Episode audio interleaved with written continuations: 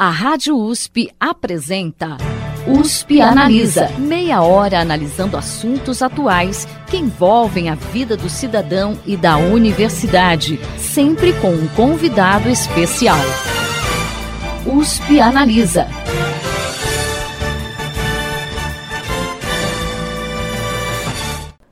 Mulheres já representam mais de 51% da população brasileira, mas a presença delas em várias áreas, entre elas a ciência, é muito baixa.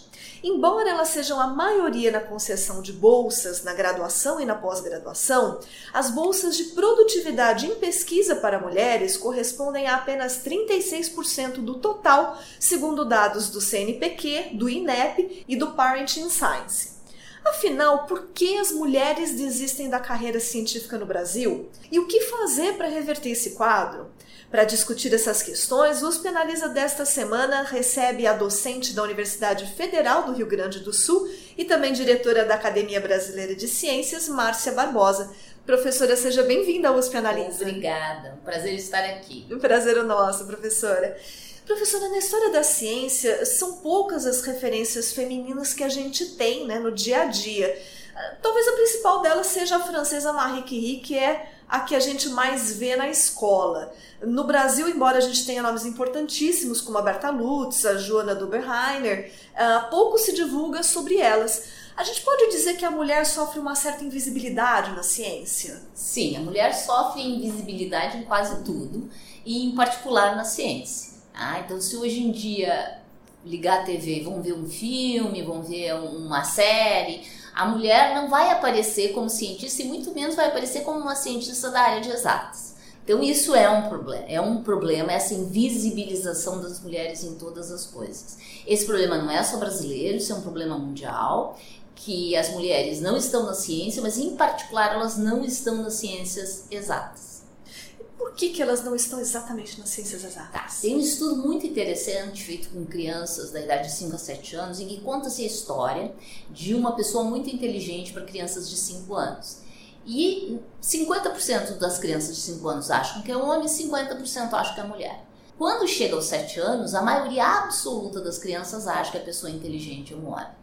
Então, rapidamente, a mídia, a socialização faz com que crianças pensem que ser inteligente, ser muito especial é uma coisa de homens. Que as mulheres elas têm características mais de sociabilidade. Tá? Isso continua prosperando ao longo da infância e as crianças vão decidindo por carreiras, as meninas por carreiras que não precisem ser tão inteligentes, os meninos por carreiras que precisem ser mais inteligentes, com isso consegue ter essa separação. Eu desafio vocês a entrarem num supermercado para procurar um, um, brinquedo de laboratório na seção de meninas do supermercado. Sim, os supermercados têm uma seção de meninas. Por que, que isso acontece? É um grande mistério para mim. Ah, não precisava ter essa seção de meninas, mas existe uma seção de meninas que será rosa-choque com certeza. Então isso também afasta mais ainda as meninas das ciências e em particular das ciências exatas. Elas hoje em dia as mulheres começam a ir para biologia, para medicina, que são as áreas do cuidado. Não é somente porque são áreas do cuidado, também é porque são áreas em que são grandes laboratórios, grandes grupos, onde elas podem exercer a ciência sem necessariamente serem as inteligentes. Elas podem ser as esforçadas, que é exatamente o que é reforçado na escola quando tu vê uma menina tirar uma nota boa. Ah, ela é muito esforçar. E isso vai, tu vai carregando ao longo da tua vida essa pecha de ser a esforçada e tu vai transmitindo isso para as pessoas. Então, existe um outro estudo feito com currículos em que pegaram currículos de assistente de laboratório e colocaram o nome de John e de Jennifer no mesmo currículo, tá? Quando, e deram para centenas de pesquisadores analisar. Não é surpresa que todo mundo achou que o John era mais inteligente, ele era melhor mentor, ele era muito melhor que a Jennifer e por isso merecia um salário muito mais alto que a Jennifer, muito embora fosse exatamente o mesmo currículo do John e da Jennifer. Então, assim, vai vendo que a gente tem aquela, aquele impacto inicial quando a gente é criança, mas ao longo da vida a gente vai sofrendo esses reforços tá? de que menina é esforçada e os rapazes são inteligentes. E sem contar com a questão da maternidade. Então são obstáculos que vão se acumulando e que vão tirando a mulher dessa sua posição de visibilização? Assim, a gente está falando a questão da, das ciências exatas, né, especificamente, né? Ah, de acordo com o estudo Decifrar o Código, Educação de Meninas e Mulheres em Ciências, Tecnologia, Engenharia e Matemática, publicado pela Unesco, ah, apenas 35% dos estudantes do mundo nessas, mulher, nessa, nessas áreas são mulheres, né? Que exatamente reforça o que a gente estava comentando. Você é docente também, como a gente comentou no, no início, e tem as suas pesquisas na área de física, né? Que é uma das ciências exatas ah, você percebe que aqui no Brasil também tem uma quantidade menor de mulheres é, nessas áreas exatas, né? A gente falou aí um pouquinho em relação a pesquisas do mundo, né? Mas especificamente no Brasil, a gente também tem essa, esse reflexo. Só para dar uma, uma ideia, na quando tu vais para graduação, as mulheres no Brasil na área de física não chegam a 20%. Quando chega como pesquisadora, é 12%. Quando chega ao topo de pesquisadora, são 4%. Quando chega na academia brasileira, o número ainda é menor. Então, assim, tu vais diminuindo, diminuindo, diminuindo o percentual. Quando a gente vai para medicina, por exemplo, ah, já em sala de aula já são mais de 50% são meninas. Na, na, como pesquisadora, são 40%. Mas lá no topo, elas são em torno de 20%. Nota que também tem um decréscimo. Mas como o número começa muito melhor, o decréscimo termina com um número que é muito melhor do que na área de física. Agora, a grande má notícia é que eu, recentemente, eu e uma aluna minha de doutorado, a Roberta, é, nós analisamos o que, que, tem acontecido ao longo do tempo com os bolsistas de mestrado e doutorado do CNPq na área de exatas. O percentual de mulheres está diminuindo e muito graças à grande diminuição na área de informática. Então, as mulheres que, quando a informática foi criada, elas existiam, eram quase 50% das alunas, com o tempo, quando a informática se tornou algo que ganha-se muito dinheiro que é muito estratégico para o mundo, os homens tomam o espaço, o tornam estereotipado, com essa coisa do nerd, tá? e com isso afastam as mulheres. Tá? Então, nós, e, e, e transformam numa coisa de gente inteligente, não de gente esforçada. Tá? Então, todo esse jogo do esforçado e inteligente que repercute ao longo da carreira é uma das coisas que afasta as mulheres das ciências, do topo da ciência e das ciências exatas em qualquer nível. E a gente também tem a questão da maternidade, né? Que hoje, infelizmente, os órgãos de pesquisa, a própria universidade, né, tem um pouquinho de dificuldade de lidar com isso, né? Como que a senhora vê essa questão? Tá, essa é uma questão extremamente importante, tão importante, que quando a gente começou esse movimento, eu já estou 20 anos trabalhando nisso, foi uma das primeiras reivindicações que a gente fez, que era a licença maternidade nas bolsas, mestrado, doutorado, pós-doc, produtividade e pesquisa. Conseguimos isso, foi luta, muita luta, muita reivindicação. Ah, agora está sendo um segundo momento em que um movimento muito bonito que está acontecendo no Brasil, chamado Parent in Science, está reivindicando que a gente tenha o nome e a data de nascimento dos filhos no currículo Lattes. Por quê? Porque assim, quando eu vou avaliar, hoje em dia, mesmo que eu queira descontar o decréscimo da produção por causa da maternidade, eu não consigo fazer isso porque eu não tenho essa informação do Lattes. Então é necessário ter informação para eu poder fazer política. Então, assim, é um momento que a mulher decresce a sua produção científica, mas não porque ela tenha menos competência, menos capacidade, mas porque ainda no Brasil o cuidado do filho é uma responsabilidade feminina.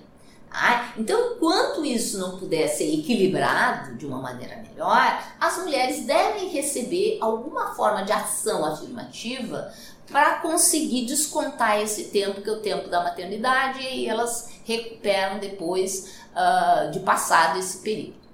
E além dessas questões, a senhora vê outras uh, que dificultam a progressão das mulheres na carreira científica? Bem, a maternidade é uma questão importante, mas existem outras questões. Tanto existem outras questões que, mesmo no topo da carreira, onde ninguém tem filho, para chegar ao topo, tu já passou muito tempo, tempo de ter filho, continuam havendo discriminações. Ah, por quê? Porque se monta, a sociedade monta, tem esse, na sua identidade mental essa ideia de que mulher não é líder, mulher não é inteligente, que mulher é esforçada. E esforçada é só parte do, do, do grupo inteiro, ela não é a pessoa protagonista do grupo. E aí, em cargos que precisa de protagonismo, a mulher não é enxergada como protagonista. Então, se tu olhar os dados do percentual de bolsista no topo da carreira e percentual na academia, vê que decresce mesmo do topo da carreira para a academia. Então, nós temos um outro problema aí. Esse outro problema requer que as pessoas pensem, que me parece bem fácil, é só pensar. Quando alguém for indicar alguém para um comitê, para uma comissão, para uma progressão, pense: será que não existe nenhuma mulher competente que poderia exercer esse cara?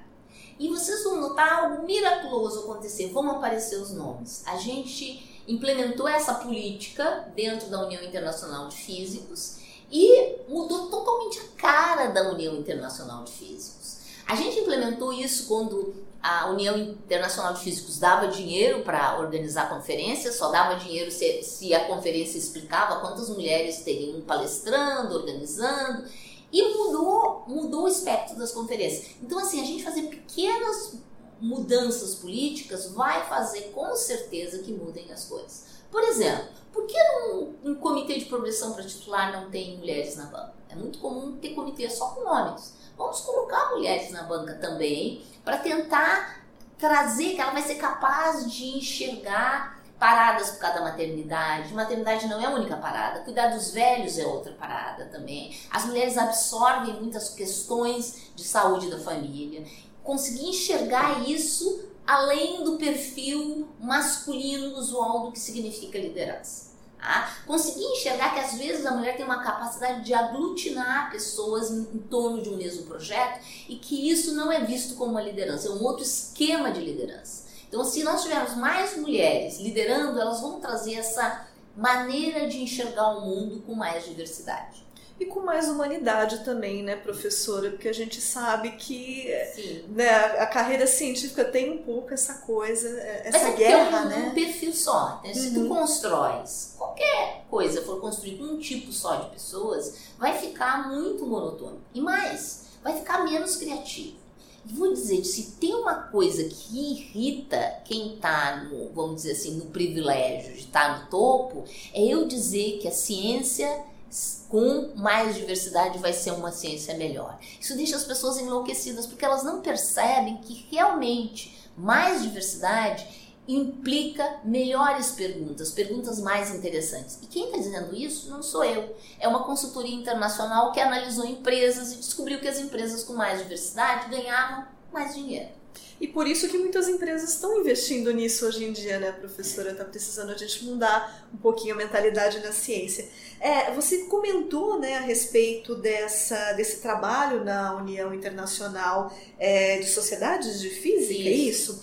Uh, você foi coordenadora desse grupo, né, com o objetivo de atrair mais mulheres para a área em 99, né? Exatamente. Fala um pouquinho para a gente como ah, foi esse trabalho. Foi uma experiência muito interessante. Em 99, a União Internacional de Físicos, numa Assembleia Geral onde não tinha nenhuma mulher, resolveu perguntar por que, que tem pouca mulher. Se deram conta, palmas para eles. E aí formou-se esse grupo. E esse grupo tinha por objetivo responder uma pergunta muito simples: por que tem poucas mulheres na física? Mas em vez de responder a pergunta, a gente resolveu fazer uma revolução. É muito mais divertido fazer revolução. Então a gente organizou uma conferência internacional, a primeira de mulheres na física, e juntamos 65 países do mundo com representações que montaram grupos que trouxeram suas estatísticas, mas mais do que isso, trouxeram para casa a ideia de como é que nós vamos fazer para mudar no nosso local. E esses 65 países até hoje se reúnem a cada três anos, trocam experiências e desenvolveram uma série de políticas em todo o mundo. Inclusive no Brasil, onde a Sociedade Brasileira de Física tem um grupo de gênero e agora tem até de diversidade racial, gente. Olha que protagonismo. Importante. Tá? E consegue com isso desenvolver e apoiar políticas transformadoras, discussões, traz luz a um tema de quando eu comecei a falar do assunto, era um não assunto. Era um assunto que todo mundo achava que não existia, que não era importante e que a gente não tinha que se preocupar com isso. E reduziam a questão uh, da falta de mulheres no poder à maternidade. o que não é o único mecanismo. Então, quanto mais estudos, dados, estatísticas a gente faz, mais a gente descobre o que, que a sociedade anda construindo ou destruindo que termina com a diversidade. Então, a União Internacional de Físicos começou um movimento e esse movimento agora existe em várias outras sociedades. A gente um pouco contaminou as outras áreas. Aqui no Brasil, em particular, a Sociedade Brasileira de Física está contaminando as outras sociedades e esse virou um tema bastante importante. Tá? Quando eu comecei esse assunto, não sei, a gente ia numa conferência no ano, num momento que me convidavam para falar do tema. Hoje em dia, metade do meu tempo, que é um monte de viagem, é dedicado para falar sobre essa questão, porque as pessoas compreenderam que diversidade é mais eficiência e todos nós queremos ser mais eficientes. E se a gente pensar, né, professora, que a ciência uh, se constrói a partir né, dessa diversidade de pensamentos, quanto mais pontos de vista diferentes, mais importante, né? Mais Exatamente. a gente Mais a gente vai ter um, uma ciência melhor, porque mais diversa. Aliás, os dados mostram que em grupos mais diversos os artigos têm mais citações. Se for só por isso, já sei de muito cientista que vai querer ter diversidade. Professora, aí vamos falar um pouquinho da base. É, a senhora mencionou a respeito da imagem, né, do, do da cientista mulher, né, do, do cientista como um todo. Tá chegando uma imagem diferente para as crianças? Isso pode ter uma interferência também? Isso, infelizmente a gente ainda não conseguiu chegar a esse grupo que é a formação infantil. Eu tenho uma aluna que estuda crianças, porque ela é professora, e a gente faz testes para eles desenharem cientistas e em geral vão desenhar homens. Eles só desenham mulher se forem provocados para desenhar uma mulher.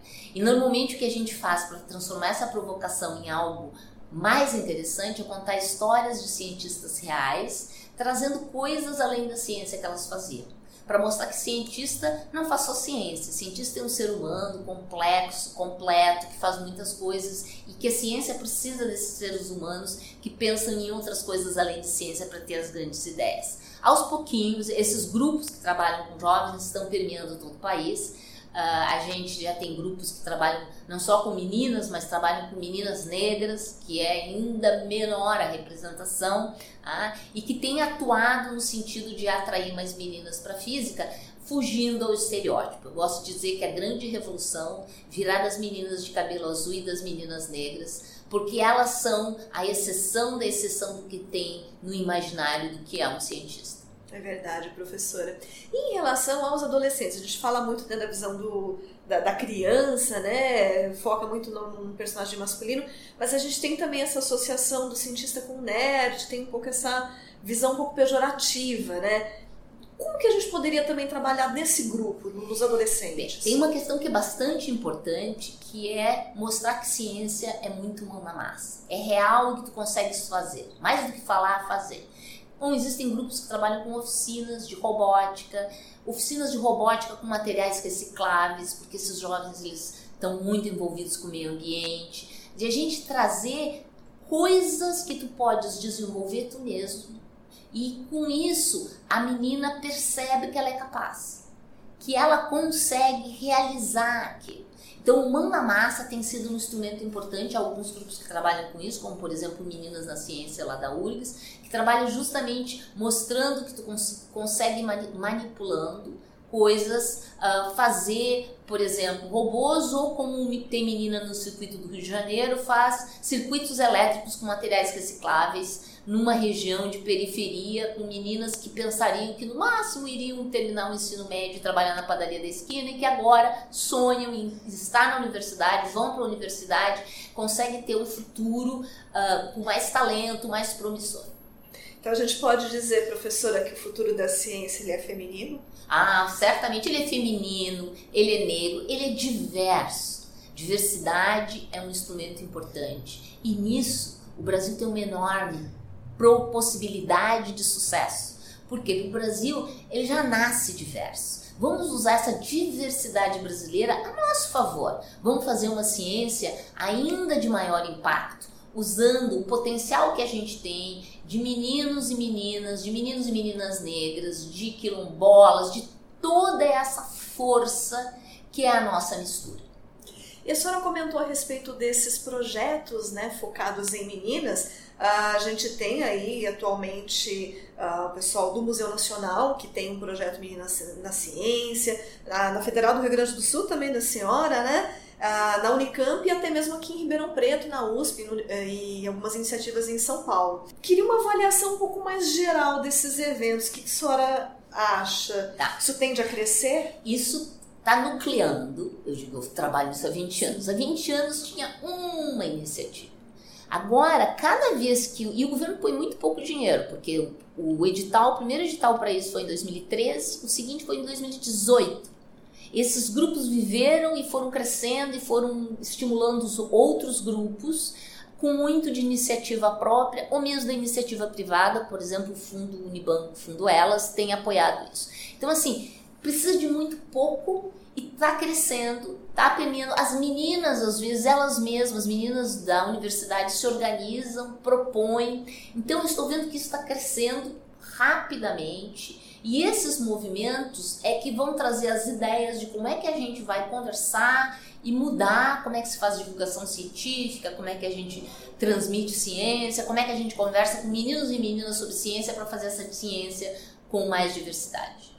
Em resumo, a gente tem que trabalhar como um todo, professora, na base, inclusive também uh, no, na questão das autoridades, né? sensibilizando para que eles façam mais políticas públicas para envolver é. as meninas. O que é urgente uh, no topo é a gente garantir que existam políticas públicas para essa questão e que essas autoridades tratem de uma coisa muito séria que existe em nossas instituições, que é o assédio.